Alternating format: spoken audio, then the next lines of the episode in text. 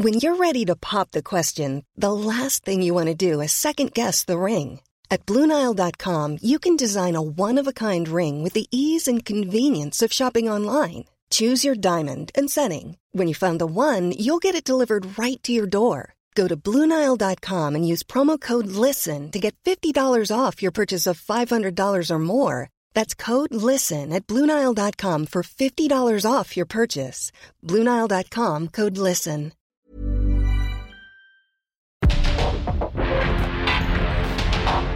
Porque el mundo actual no se entendería sin la economía, las finanzas y los negocios. Acompaña a Mario Maldonado, el columnista de negocios más joven y objetivo del periodismo financiero en su programa. Bitácora de negocios.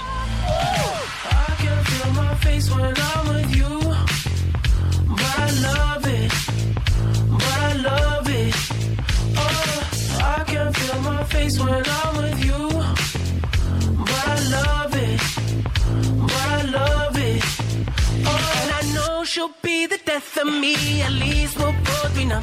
And she'll always get the best of me. The worst is yet to come. All the misery was necessary when we're deep in love. Yes, I know. Yes, I know. Girl, I know. She told me don't worry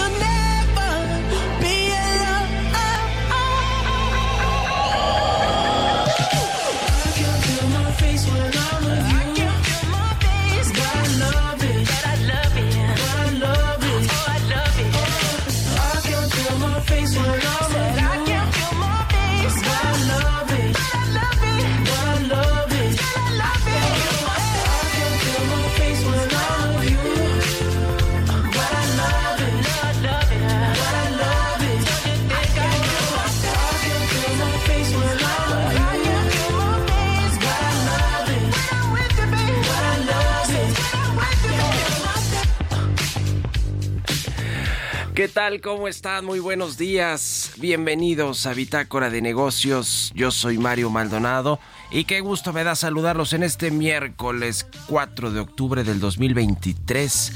Estamos transmitiendo en vivo aquí en la cabina del Heraldo Radio. Muchas gracias a todos y a todas los que nos escuchan aquí en la Ciudad de México por la 98.5 de FM y en el Valle de México también, pero eh, también un saludo enorme a quienes nos siguen por las otras frecuencias de la República Mexicana a través de las cuales el Heraldo Radio transmite su, sus estación, su estación, sus programas, y es el caso, como siempre saludamos a nuestros amigos y amigas de Guadalajara, Jalisco. Allá nos escuchamos por la 100.3 de FM en Monterrey, Nuevo León por la 99.7 de FM y en el resto del país recientemente eh, pues eh, inauguramos y estamos muy contentos de estar ahora en Tlaxcala y en Puebla también por la 96.5 de FM y en Acapulco por la no- 88.9 de FM ya estábamos en Chilpancingo pero ahora en el puerto de Acapulco por la 88.9 de FM así que estamos muy contentos de llegar prácticamente a todos los rincones del país de la República Mexicana Gracias, gracias por escucharnos y por enviarnos sus mensajes. Estamos en comunicación siempre con la audiencia de El Heraldo Radio y muy contentos de arrancar además las mañanas con todos y todas ustedes en estas frecuencias eh, en el país a través de todas las estaciones hermanas del Heraldo Radio. Bueno, y comenzamos con un poquito de música como todos los días antes de entrar a la información.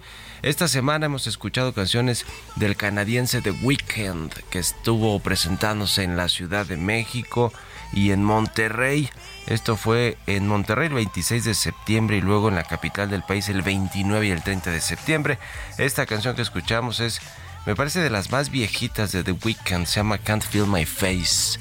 Es de su eh, álbum Beauty Behind the Madness del 2015 fue su tercer sencillo y la revista Rolling Stone la clasificó como la mejor canción del año, de ese año, del 2015. Va a estar The Weeknd además en Guadalajara el 25 de octubre.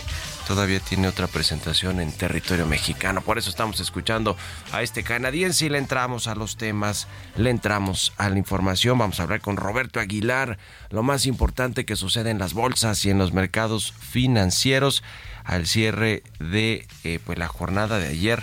Además de que se están entregando los premios eh, Nobel, eh, importante, hoy se entregó el de, el de química, ya se había entregado el de física, que fue el de, el de física para unos franceses.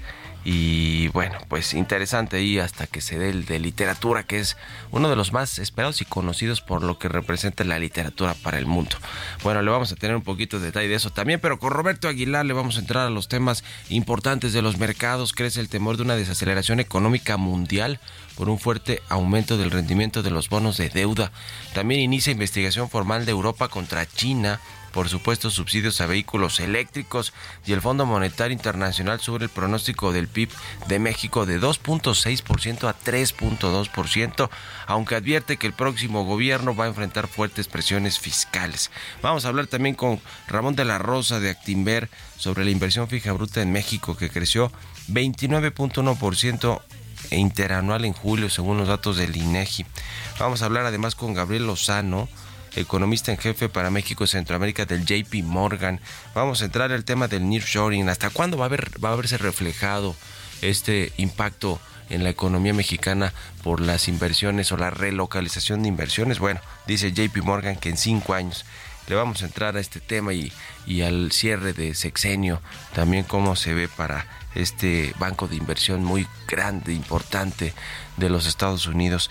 Y hablaremos también con Valeria Moy, de eh, la directora del Instituto Mexicano para la Competitividad sobre un dato, un estudio interesante que hizo el IMCO en términos de cuánto México va a alcanzar la paridad de género en los consejos de administración.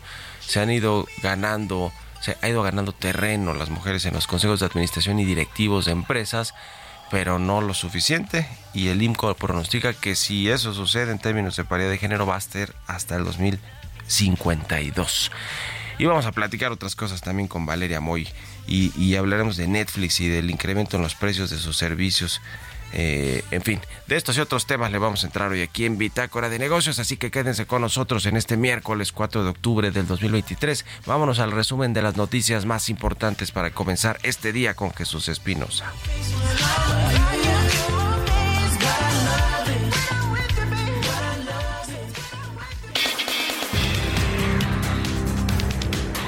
El Fondo Monetario Internacional elevó sus expectativas de crecimiento a 3.2% para la economía de México al cierre del 2023, desde una proyección previa de 2.6%, es decir, un ajuste al alza de 0.6 puntos. La nueva estimación del organismo internacional se encuentra dentro del rango de crecimiento calculado para el Producto Interno Bruto por parte del Banco de México y la Secretaría de Hacienda.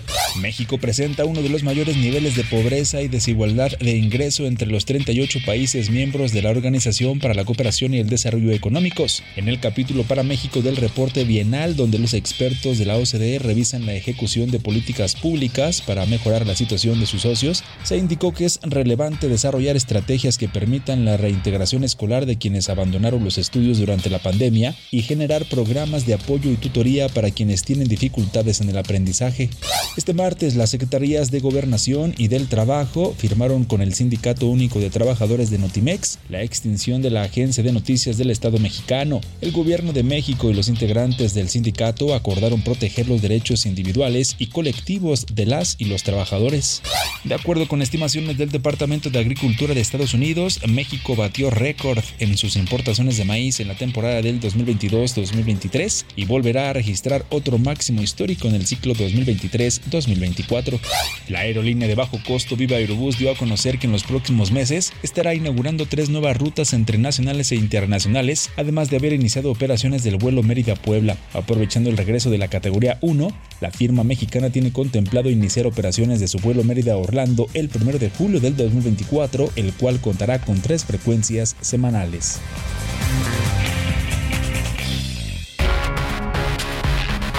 El editorial.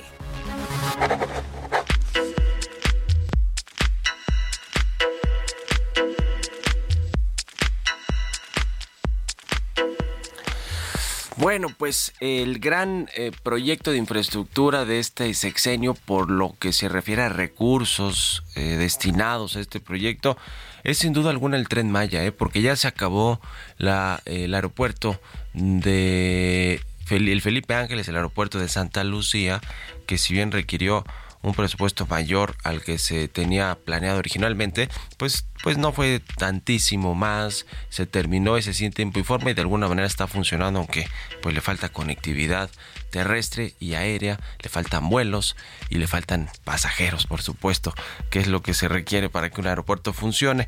Eh, pero bueno, con todo y todo ahí está, se creó, se eh, le dio eh, carpetazo, se, más que se, que se le dio carpetazo, se canceló porque lleva casi a la mitad de, o un poquito más de la mitad de avance el aeropuerto de Texcoco para pues darle paso a este eh, Felipe Ángeles, que mire, dicen algunos eh, militares, eh, un poco en tono sarcástico, que es el, la base militar era más grande del mundo en términos de pues de, aviones, ¿no? Es decir, el aeropuerto militar más grande del mundo este del aeropuerto Felipe Ángeles, que en realidad pues es un aeropuerto en teoría civil para la aviación civil, eh, pero bueno, en fin, eso lo hacen un poco a modo de broma, de forma sarta- sarcástica, porque pues no vuelan ahí demasiadas aerolíneas comerciales. Lo cierto es que eh, el tren Maya va a requerir, según lo dijo el secretario de Hacienda en la última comparecencia ante el Senado y la Cámara de Diputados, que va a costar 500 mil millones de pesos, casi tres veces lo proyectado originalmente. Y eh, pues eh, esto, además, lo que significa, imagínense, la revisión de todos esos contratos, de cuánto dinero fluyó para los contratistas eh, de este gran proyecto. De este gran proyecto me refiero en términos de que es muy grande porque cruza cinco estados de la República y que me requirió muchísima inversión.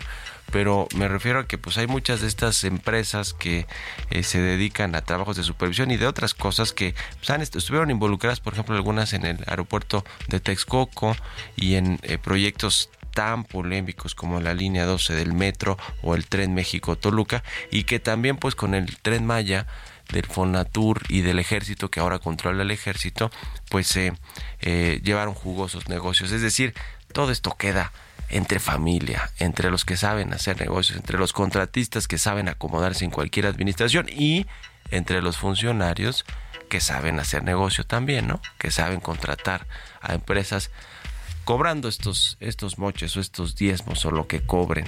Eh, eh, porque muchas de estas empresas pues, son recién constituidas, eh, filiales de algunas otras que ya participaron en estos otros proyectos, pero pues para darle vuelta mejor creamos una nueva filial. En fin, así las cosas con el tema de cómo se contrata hoy en México y de toda la opacidad, porque si hay opacidad es en este gobierno porque pues todo es con el argumento de que pues lo está construyendo el ejército y todos son casi que secretos de estado, ¿no? Toda la información se resguarda. Por eso no quieren al INAI y por eso ayer no se no se promovieron estos dos consejeros que le faltan al INAI para que se integren a su pleno. ¿Ustedes qué opinan? Escríbanme en Twitter arroba Mario Valdi en la cuenta arroba Heraldo de México. Mario Maldonado en Bitácora de Negocios. Y ya le decía, vamos a platicar con Ramón de la Rosa, subdirector de Economía en Actinver. ¿Cómo está Ramón? Buenos días. Muy buen día, Mario, gracias. Gusto saludarte. La inversión fija bruta en México eh, pues eh, ha crecido en buen ritmo, trae un acumulado de 29.1% interanual en julio del año pasado. Eh, Eh, y, bueno, se, ve bien este dato de la inversión fija, ¿no? Que es un indicador importante para saber qué tan confiados están los empresarios para seguir abriendo eh, plantas, líneas de producción e invirtiendo en el país. Sí, Mario, se ve, se ve muy bien a tasa anual, el, el crecimiento del 29%, pues básicamente responde tanto al incremento de la inversión privada, eh, pues todo relacionado con el nearshoring, como hemos platicado en otras ocasiones, construcción de parques industriales, de centros comerciales, y también con la inversión eh, pública. Entonces, eh, a, a tasa anual se ve muy bien, sin embargo, en el mes de julio, cuando uno ve la variación mensual, eh, aparece algo extraño, ¿no? A lo largo del 2023 la inversión había crecido en promedio 2.7% cada mes, por eso tenemos tasas anuales tan altas, pero en julio el crecimiento solo fue del 0.5%. Entonces pasó algo extraño que me parece podríamos volver a ver en el mes de septiembre. Te cuento un poco qué, qué es lo que sucedió. La inversión en construcción siguió creciendo a un buen ritmo, al 1.9% mensual, la inversión en construcción no residencial, que es lo que justo acabo de mencionar, parques industriales, carreteras, los proyectos públicos, eh, siguen dando este impulso. El, lo importante viene dentro de la inversión en maquinaria y equipo. La inversión en maquinaria y equipo se divide en nacional y en importada. Entonces la nacional sigue creciendo muy bien, las empresas sobre todo están haciendo esta inversión que se había quedado rezagada, comprando, renovando las flotillas de automóviles para distribuir los productos, trayendo maquinarias del exterior para eh, ponerse a producir. Sin embargo, la inversión importada, esta registró una caída del casi el 4% mes a mes. Y entonces eh, aquí el componente que más se redujo fue la inversión en transporte eh, de equipo, equipo de transporte. ¿Qué es esto? Pues toda la maquinaria de equipo de transporte que traen las empresas para distribuir eh, algunos productos, pueden ser también autopartes, pueden ser varias cosas, ¿no? Entonces, esto llama la atención porque pues en julio no teníamos las huelgas del sindicato allá en los Estados Unidos, ¿no? Entonces, esto se podría replicar hacia el mes de septiembre, ya lo has platicado tú muy bien en el programa, cómo se ha extendido esta huelga en los Estados Unidos y está contagiando cada vez a más plantas. Ahora, eh, viendo los datos del sector automotriz en México y en Estados Unidos, parecería que esto fue un bache de julio solamente y que en agosto debería de comenzar a, recuperarse. Entonces, una de las preguntas es, pues, ¿qué pasó en julio, no? Pues podría estar asociado con la volatilidad que presentó el tipo de cambio. Recordemos que en julio justo fue cuando el superpeso tocó el 16.70 y luego a partir de ahí en el mismo mes llegó a tocar 17.70. Entonces tuvimos mucha volatilidad, tal vez algunas empresas su decisión de inversión dada esta volatilidad del tipo de cambio, porque lo mismo vimos en el dato del consumo. El consumo de bienes importados también registró una caída en el mes de julio. ¿Cómo se, se ve, eh, digamos, este indicador en esta segunda mitad del año? Digo, este dato es de julio eh, y, y, nos, y nos va mostrando un poquito pues toda esa fotografía del primer semestre del año y el primer eh, mes del segundo semestre, pero hacia el cierre, eh, ayer por ejemplo el Fondo Monetario Internacional aumentó la proyección de crecimiento de México, me imagino que pues eh, también sustentado en todas estas tendencias de inversiones en el país. Sí, la inversión sigue siendo atractiva en México, ¿no? El, el nearshoring no es un proceso, eh, digamos, que se vaya a acabar en corto plazo, puede durar un par de años, pero te diría yo que eh, ya estamos en una etapa del ciclo económico donde ya no hay crecimientos tan espectaculares, entonces ahora podríamos comenzar a tener algunos bachecitos, ¿no? Como, como este del mes de julio, como podría ser el mes de septiembre, una vez que se vean reflejado la problemática del automotriz en Estados Unidos en las cifras de México. Entonces, sigue siendo un, año de muy buen crecimiento, 2024, pues todavía un crecimiento cercano al 2%, pero me parece que ya vamos a comenzar a ver números ligeramente más bajos y alguno que otro mes por ahí que pueda ser ligeramente negativo. Uh. Pues interesante, importante lo que sucede con este indicador que refleja pues sí, la confianza de alguna manera de los de los empresarios eh, por el país. Muchas gracias, Ramón, como siempre, y muy buenos días. Muy buen día, Mario. Gracias. Un abrazo, que estés muy bien. 6 con 21, vamos a otra cosa. Economía y mercados.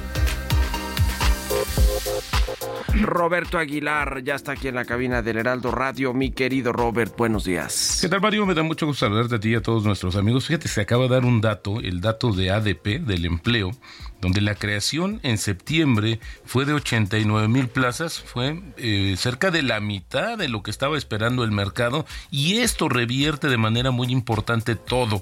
Y me refiero justamente a, las tasas de los bonos del tesoro, el dólar también cae, ya estamos de nueva cuenta debajo de los 18 pesos por dólar y bueno, pues al, al final es que esto se había anticipado justamente después de que la, una venta continua de deuda pública en los mercados mundiales llevó al rendimiento del bono del Tesoro de Estados Unidos a 30 años al 5% por primera vez desde 2007. También los bonos de la eurozona alcanzaban su nivel más alto en más de una década y este movimiento podría acelerar un freno económico mundial. Y bueno, y esto porque justamente hay mucha, está creciendo la apuesta de que las tasas de interés en las principales economías, no solo en Estados Unidos, se van a mantener más altas durante más tiempo para contener la inflación. También te comento que China expresó su descontento por la exigencia de la Unión Europea de iniciar en un plazo muy breve las consultas sobre la investigación del bloque acerca de los subsidios a los vehículos eléctricos. De hecho, hoy comenzó ya el proceso de la Comisión Europea, el proceso formal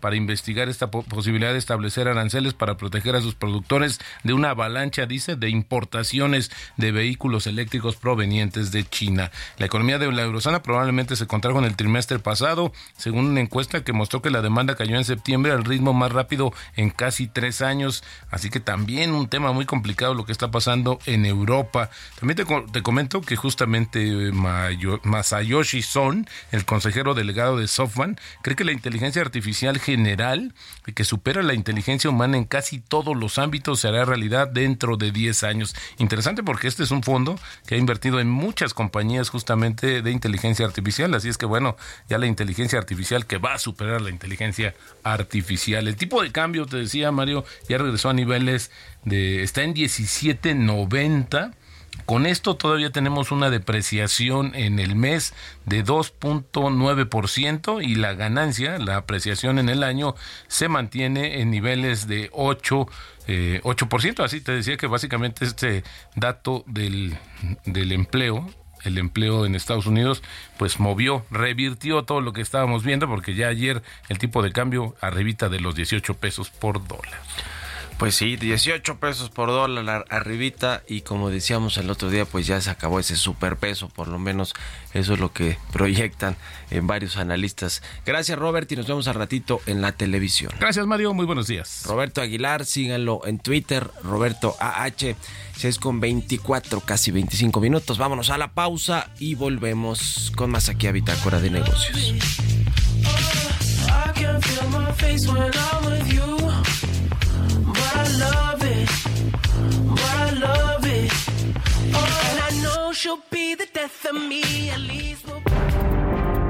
En un momento continuamos con la información más relevante del mundo financiero en Bitácora de Negocios con Mario Maldonado. Regresamos.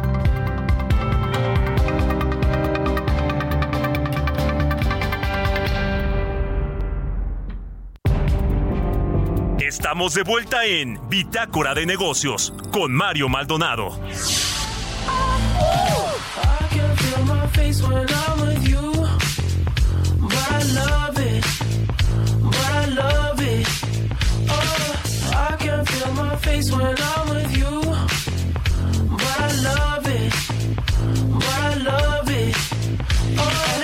She'll be the death of me. At least we'll both be of me. The worst is yet to come. All the misery was necessary when we're deep in love. Yes, I know, yes, I know, girl, I know. She told me don't worry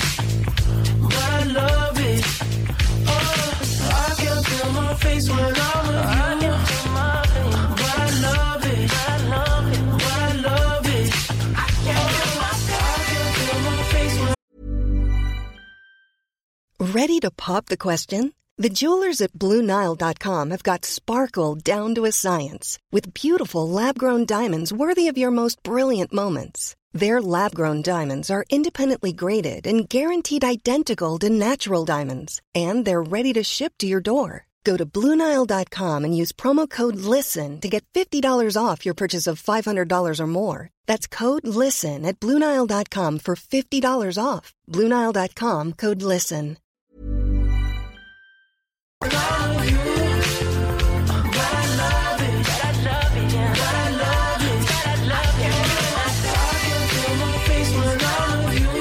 Ya estamos de regreso aquí en Bitácora de Negocios. Son las 6 de la mañana con 31 minutos, tiempo del centro de México. Y regresamos con un poquito de música antes de irnos con la información. En esta segunda mitad del programa estamos escuchando a The Weeknd, Can't Feel My Face es el nombre de esta canción. Y la, escuchamos a propósito de, de que hemos puesto a este cantante canadiense The Weeknd toda la semana porque se presentó con mucho éxito, la verdad estos últimos días aquí en la Ciudad de México el 29 y 30 y también fue a Monterrey el 26 de septiembre y va a ir a Guadalajara, Jalisco el 25 de octubre. Esta canción es de su álbum eh, Beauty Behind the Madness del 2000 del 2015 fue su tercer sencillo y bueno, por eso lo estamos escuchando aquí en el programa. Vámonos al segundo resumen de noticias con Jesús Espinosa.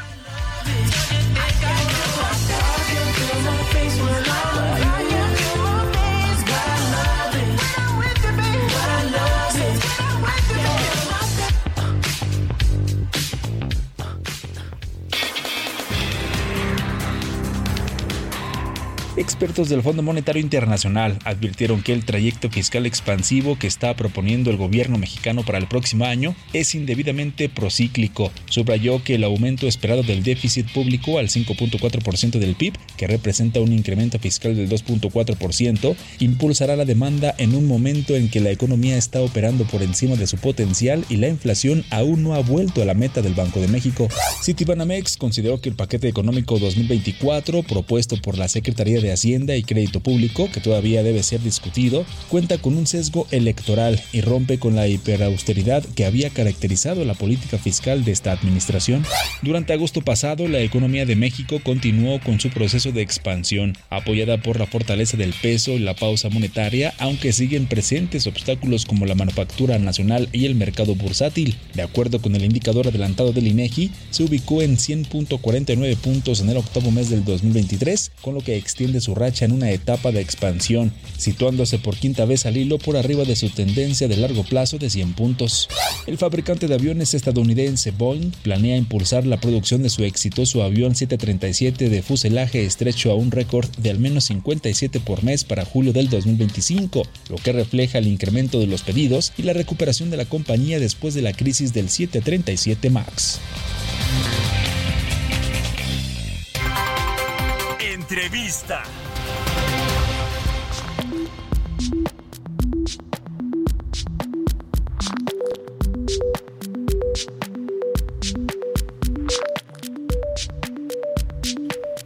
Y bien, ya le comenté al inicio del programa, vamos a platicar con Gabriel Lozano, él es economista en jefe para México y Centroamérica de JP Morgan. ¿Cómo estás, Gabriel? Muy buenos días. Qué gusto saludar. Igualmente, gracias por estar aquí en el programa.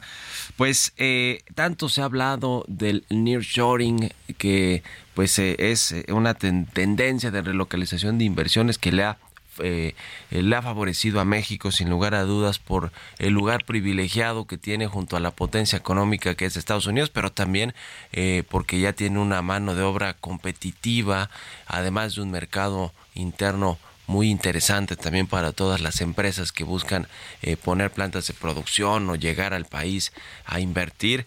Eh, pero bueno, también ayuda mucho el TEMEC, ¿no? El acuerdo comercial renovado entre México, Estados Unidos y Canadá, que hace que este bloque norteamericano sea muy importante y muy atractivo para las empresas.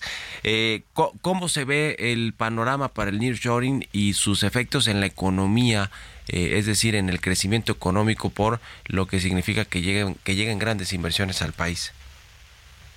Por supuesto, mira, estoy en, en- en buena medida de acuerdo con, con lo que comentas. Creo que esencialmente la existencia de un marco institucional, un marco eh, de leyes eh, a nivel regional son un soporte importante, un área de protección para que haya incentivos a la inversión en varios sectores que son bastante importantes para pensar en esta reubicación de las inversiones en México. Ahora, esto es un tema regional. Eh, lo que vemos nosotros es que vamos a seguir observando una integración muy importante, sobre todo entre Estados Unidos y México. El corredor manufacturero, como llamo yo, en la parte norte del país, eh, que se integra con la parte sur de Estados Unidos, es lo que estamos viendo en Bonanza. Hemos visto un crecimiento muy importante en estos estados, eh, precisamente por los incentivos fiscales en Estados Unidos, en los cuales los, eh, la- la- las actas eh, que se implementaron para impulsar esta reubicación de proyectos tecnológicos ha favorecido mucho a la integración eh, de, de mexicanos trabajando en Estados Unidos, por ejemplo, ingenieros que se han movido hacia las regiones sur de Estados Unidos, como un ejemplo muy particular. Eh, y por otro lado también, bueno, la mayor producción del sector tecnológico en Estados Unidos, pues ha impulsado la producción de autopartes, la producción de componentes electrónicos en México, y esto pues sugiere que vamos a seguir en un momento razonablemente positivo.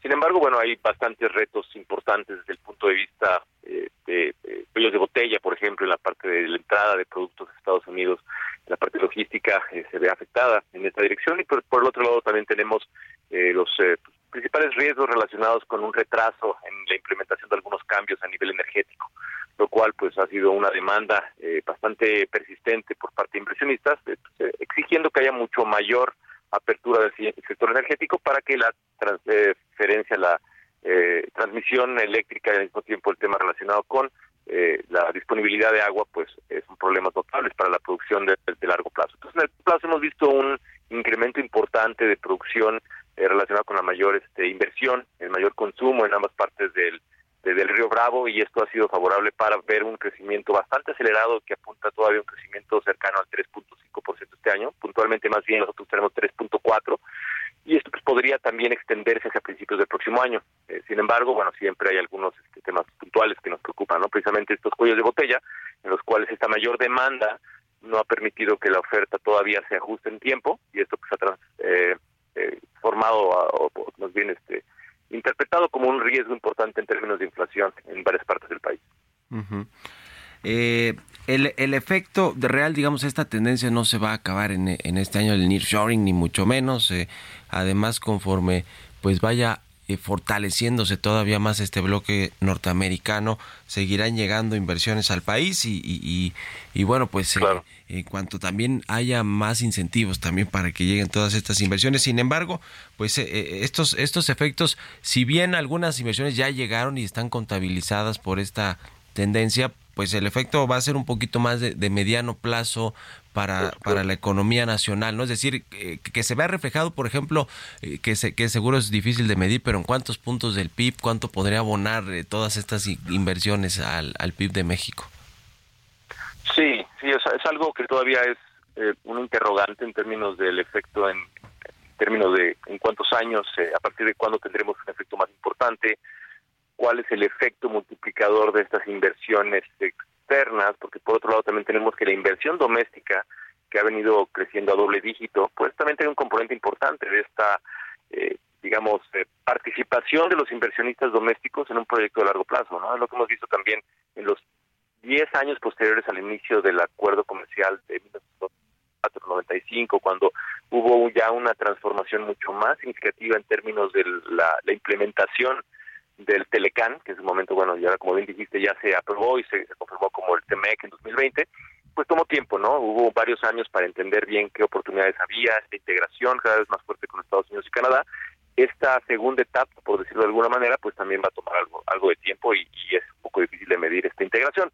Pero lo que es un hecho es que la gran mayoría que hemos visto hasta el momento son los sectores tradicionales que hemos visto desde hace varios eh, años, ¿no? ya más de una década, donde vimos un inicio de este nearshoring en, en 2011, cuando hubo un, una implementación y un acercamiento notable por parte de muchas empresas asiáticas en el sector automotriz. Yo creo que esa parte es un ejemplo de lo que podemos ver en los próximos 10 años en México. Sin embargo, yo creo que los próximos 5 años van a ser cruciales.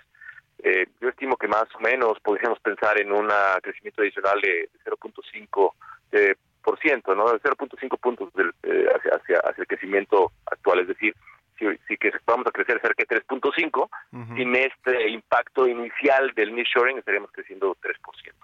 Por el próximo año creo que hay un riesgo importante de que veamos este tipo de, de, de números también eh, con revisiones al alza. Eh, el Fondo Monetario Internacional ayer hablaba de un crecimiento cercano al 2% para 2024. Nosotros creemos que va a ser cerca de 2.5, ¿no? En buena medida eso puede ser 0.5 adicional, está explicado por estas inversiones adicionales tan importantes que hemos visto. Aunque también, como platicaba hace un rato, ¿no? el, del, el tema relacionado con la parte de la eh, economía política, el, el, impulso fiscal que vamos a ver con el presupuesto 2024 es un componente importante para hablar de crecimientos por arriba del potencial en México, que lo vemos cerca de 1.9%. Uh -huh. Ahora que hablabas de este reporte del Fondo Monetario Internacional, Gabriel, eh, que, mejoró sobre todo para este año su expectativa hasta 3.2% del 2.6% previo.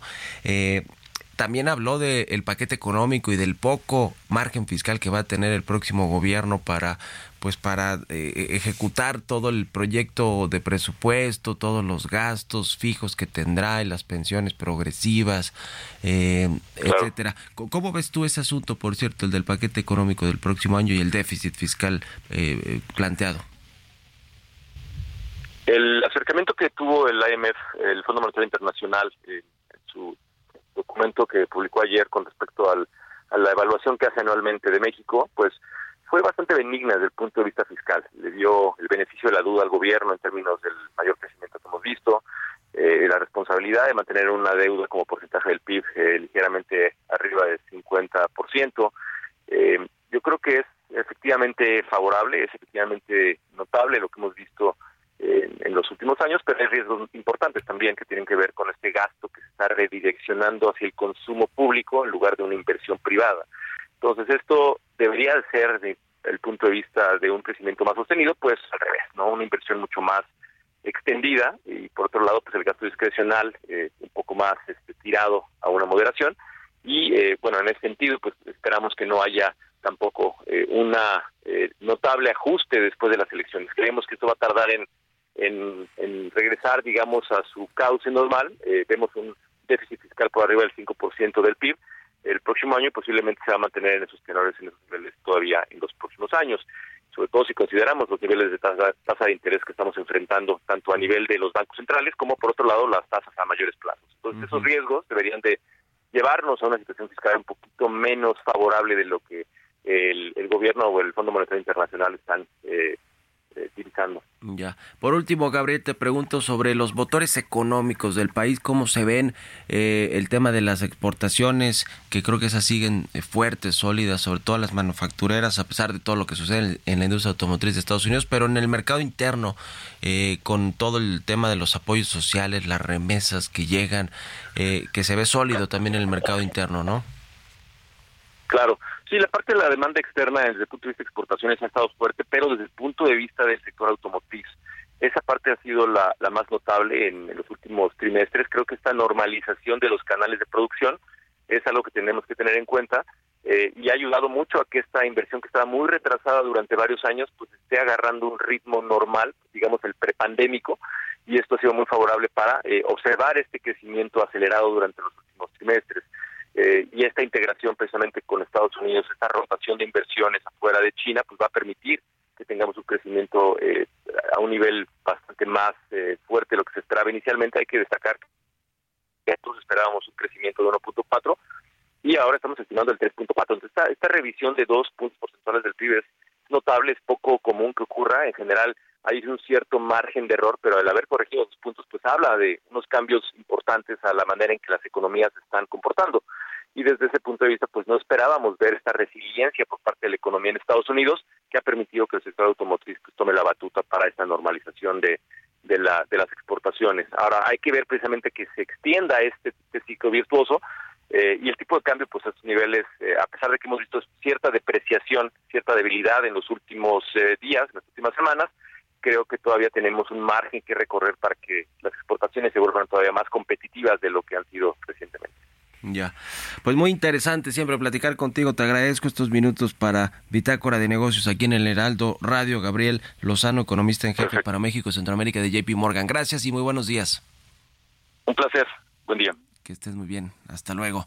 Bueno, pues eh, le decía al inicio del programa que el Instituto Mexicano para la Competitividad del IMCO presentó un estudio interesante eh, sobre la paridad de género en las empresas, las mujeres en las empresas, qué tanto se ha avanzado en estos últimos años, eh, porque además ya es un tema pues cada vez eh, más necesario e incluso eh, los, los propios inversionistas, porque hay muchas empresas que son públicas, lo reconocen y lo valoran ¿eh? también, así como el tema de la sustentabilidad, eh, las empresas verdes y todas estas tendencias más so sostenibles o sustentables, pues también el tema de, de, de, equidad de género va siendo ya política dentro de las empresas, aunque, aunque, pues eh, no se ha avanzado como se ha querido. Y le decía que el IMCO hizo este estudio interesante que revela varios eh, datos eh, importantes a tomar en cuenta también para lo que viene en el futuro en términos de la posición que tienen las mujeres en las empresas, sobre todo en los cargos directivos, en los consejos de administración. Vamos a platicar con Valeria Moy, ella es directora general del IMCO, economista, analista. Me da mucho gusto saludarte, Valeria. ¿Cómo estás? Buenos días. Hola, Mario, muy buenos días. Platícanos los highlights, lo más importante de este estudio que hicieron en el IMCO respecto a la Mira, de género. Sí.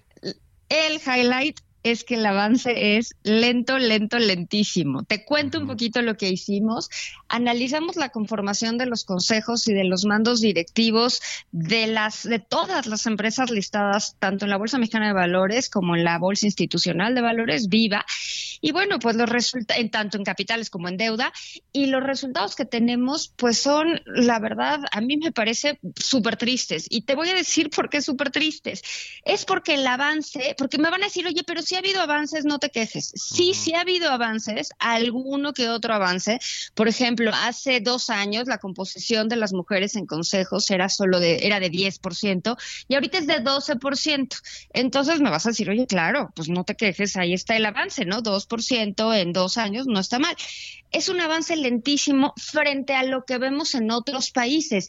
Y no te estoy hablando de Italia o de Francia o de Canadá, te estoy hablando de países latinoamericanos como Colombia, Chile, Brasil. Por ejemplo, en Colombia que estaban, empezaron más atrás que nosotros y en Colombia ahora tienen 21% de participación de mujeres en consejos. En Chile tienen 17% de participación de mujeres en consejos, Brasil 19%. Y no es que estos números sean grandes noticias, pero son infinitamente mejores que el nuestro. El nuestro es únicamente 12%. Y cuando hablamos de mujeres en direcciones relevantes, y la relevancia no la digo yo, la relevancia la determina la Comisión Nacional Bancaria de Valores, que son la Dirección General, la Dirección Jurídica y la Dirección de Finanzas, pues vemos también una participación muy baja de mujeres. En el caso de la Dirección de Finanzas es el 11%. De todas estas empresas que analizamos, solo 11% tienen una directora en, el, en la parte de finanzas sí ha habido muchos más avances en la parte de la dirección jurídica. De las empresas revisadas, 25% tienen una directora en la parte jurídica. Direcciones generales, Mario, pues ahí sí estamos únicamente en 4% y hay que decir que este problema, el de las, el de las direcciones generales, es de todo el mundo, no es únicamente de México. Se ha avanzado muy lento, eh, a paso muy lento, poco, y, y se refleja también, el otro día veía eh, una, una revisión que se hizo del Consejo eh, Mexicano de Negocios, que por cierto antes era el Consejo de Hombres. De Hombres, Negocios, ¿te acuerdas? O sea, Sí. por lo menos le cambiaron el Mexicano de Negocios, pero la verdad es que también hay muy pocas mujeres que se han ido incluyendo, ¿no? Me parece que hay cuatro, si, si no mal recuerdo, de muchísimos más hombres que están allí incluidos, eh, y eso te habla de, pues precisamente, de que no hay tantas mujeres presidiendo consejos de administración o y no presidiéndolos ni siquiera dentro del consejo de administración, tomando voz y voto en las decisiones de las empresas. Eh, cu- cu- cu- ¿Cuál es la razón? Decías, no es un caso el tema de los directores o directoras de, empresas, solo de México, por supuesto, pero en México sí vamos más lento. Eh, cu- ¿Cuál es la razón? Porque yo decía que ya las políticas de las empresas son más estrictas también en este tema de las de la, de la paridad de género y yo decía que incluso los inversionistas pues tendrían también a valorar que, hubiera este equilibrio en, consejos de administración o en cargos directivos, pero parece que no se refleja de esta manera. ¿Por No, qué? todavía- ¿Y cómo, y cómo solucionarlo, Valeria, también? Todavía no estamos ahí, definitivamente. Hay empresas que dicen, imagínate, dicen que tienen políticas, pero a la políticas de inclusión y políticas de diversidad, y a la hora que les pedimos, oye, las podemos ver, ah, no, no están escritas. Las tenemos, ¿no? Pero no, no es, no las tenemos escritas. Entonces eso quiere decir que no tienen nada. Entonces yo creo que en México estamos viendo, pues, con mucha claridad un doble discurso, donde las empresas hacen eventos, hacen foros, se toman la foto, dicen que están comprometidísimas con la equidad de género, comprometidísimas con la inclusión, y a la hora de la hora no lo vemos para nada, ¿no? Estamos viendo, por ejemplo, hay 20, de estas empresas que revisamos, 24% tiene solo hombres en el en su consejo de administración. Una quinta parte de las empresas tiene Sí, únicamente hombres en su consejo de administración y luego pues cuando van metiendo mujeres no, o sea, tenemos consejeras independientes, pero solo el 3.7%. Entonces, van metiendo consejeras que están relacionadas con la empresa, haciendo los consejos más grandes. O sea, no, no se trata de inclusión, sino de pues cumplir con una narrativa, ¿no? Y a mí eso no me gusta porque no están reconociendo pues verdaderamente el talento de las mujeres. Yo creo que hay un tema importante que es que las mujeres se van saliendo de las empresas conforme avanzan en los rangos de más jerarquía.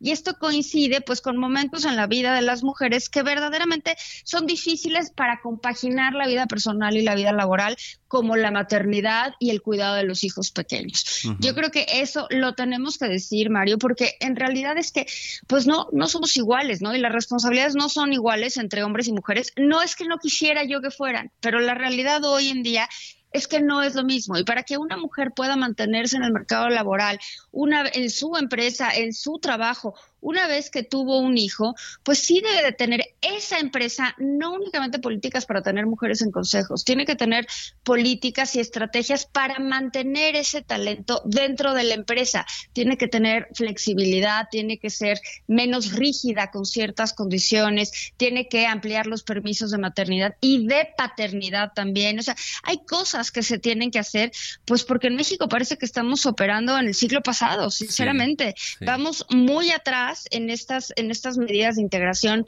vida-trabajo, que creo que no le convienen a nadie, ¿eh? ni a hombres ni a mujeres. Y desde luego tampoco le convienen a las empresas, porque está comprobadísimo que es una estrategia de negocio. O sea, ya no solo es una estrategia de justicia, es una estrategia de negocio. Entonces sí me parece que pues es un mal negocio no incluir Sí. a más mujeres en sus empresas. Sí, en, en un minutito antes de que nos corte la guillotina aquí en el programa, eh, Valeria, eh, ¿tú crees que debería haber legislaciones o, o que sea algo un poquito más rígido como sucede en la administración pública o en los cargos de elección popular que se tienen que mandar a cierta cantidad de mujeres y hombres? Mira, yo no soy muy fan de que haya más legislación y más legislación y más legislación, porque lo único que hacemos es irnos complicando la vida y, de- y todo se lo pasamos al Congreso y luego nadie hace que esa legislación se cumpla, ¿no? Vimos, por ejemplo, en este estudio hay legislación de perdida para revelar la información y la- a las empresas pues no les importa demasiado, ¿eh? O sea, las empresas reportan una cosa para la Comisión Nacional Bancaria de Valores, reportan otra cosa para la Bolsa de Valores, otra cosa para en su reporte anual. Entonces, y eso que hay una legislación al respecto. Creo que quizás vaya a tener que ser el último camino. No me gusta, porque a mí me gustaría que este compromiso fuera real, ¿no? Sí, y que sí. se dieran cuenta de, oye, esto es un tema real y hay que atenderlo, pero pues a veces creo que hay que tosar la mano un poquito más fuerte. Bueno, pues muy interesante. Muchas gracias, Valeria, como siempre. Gracias a ti, María, un abrazo. Muy buenos Bye. días. Ahí está en el IMCO y en sus redes sociales también todo este interesante estudio. Nos despedimos, se quedan con Sergio y Lopita. Nos vamos a la televisión, al canal 8 de la televisión abierta y nos escuchamos aquí mañana tempranito a las 6. Muy buenos días.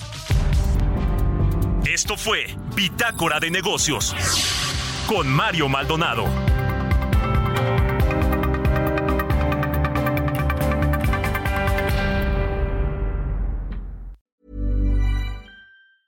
Mom deserves the best, and there's no better place to shop for Mother's Day than Whole Foods Market. They're your destination for unbeatable savings, from premium gifts to show-stopping flowers and irresistible desserts. Start by saving 33% with Prime on all body care and candles. Then get a 15-stem bunch of tulips for just $9.99 each with Prime. Round out Mom's menu with festive rosé, irresistible berry chantilly cake, and more special treats. Come celebrate Mother's Day at Whole Foods Market.